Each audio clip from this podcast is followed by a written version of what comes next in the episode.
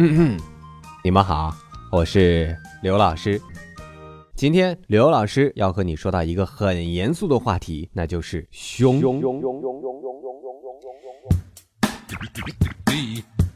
现如今啊，从满城尽带黄金甲到三 D 肉蒲团，再到最近上映的《速度与激情六》，我们至少可以总结：人类的审美情趣虽然可以由胖转瘦，但是傲人双峰却一直是永恒的主题。这让很多女性一直很苦恼。呃，准确的说，应该是东南亚女性。谷歌曾经发布过一张非常特别的地图，在这张地图上，红色代表大于 D 罩杯，橙色则是 D，黄色是 C，蓝色则是 B，而绿色则是 A。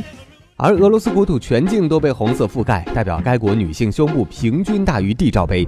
而包括中国在内的东南亚以及部分非洲国家，则是一片绿色，意味着这里女性的平均胸部仅为 A 罩杯。而淘宝女性内衣的销售记录也可以反映这一情况。供需不平衡导致国内电视屏幕上的丰胸广告那是五花八门，短短三疗程，A 杯变 D 杯，C 杯变 D 杯。但是很遗憾，那些都是假的。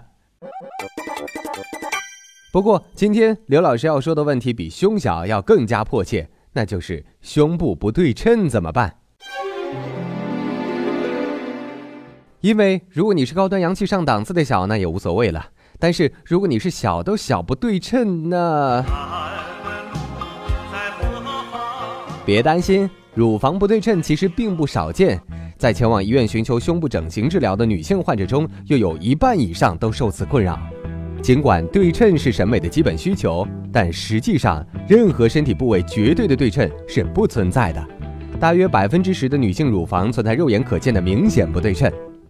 老师，胸部为什么会不对称呢？嗯，有两种可能。首先来说到先天因素。胸部组织在胚胎发育时，一个小异常就可能在出生长大之后形成明显的形态学差异，也就是有可能你在胚胎发育的时候就已经一个大一个小了。这主要表现为双侧乳房、乳头、乳晕的大小不同，或者不在同一水平线上。而之后我就要提醒那些单手做俯卧撑的女汉子们一定要注意了，因为后天因素可能会来自于胸大肌肋骨的成长不均匀，导致乳房外形不对称。近些年来，临床流行病学数据还发现，乳房不对称，尤其是重度畸形，会增加罹患乳腺癌的风险。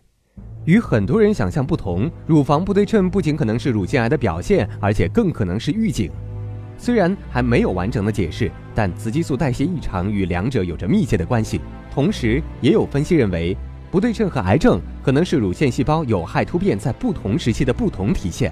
当然。乳腺癌是遗传、环境等多方面因素的共同结果，乳房不对称只是无数个已知的危险因素之一，所以你不要过度担心了。有些人乳房不对称，很有可能是一只手实在太笨，而另外一只手工作过度罢了。也许你还会问，老师，胸部不对称，到底该怎么办呢？刘老师要说：“嗯，看情况。如果你是伪娘，那么请你多垫几个垫子；如果你是真娘，呃，真女性，当然，再如果你的好姐妹相差在一个罩杯以内，那也请你多垫几个垫子。不过，一旦她俩大小超过一个罩杯，而且对你产生了不良的影响，那就只能通过整形手术来治疗了。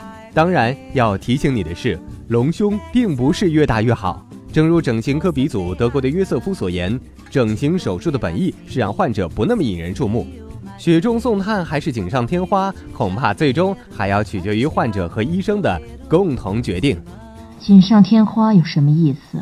雪中送炭才让人记得好处呢。奴婢把该讲的话都讲给安平听了，但愿他能受教。好的，今天的健康课就是这样。感谢大家的收听，回见。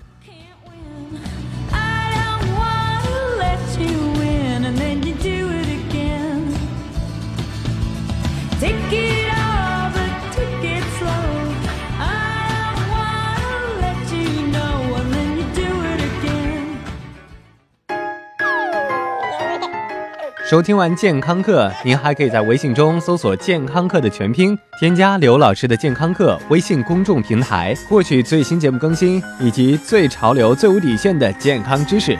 回见。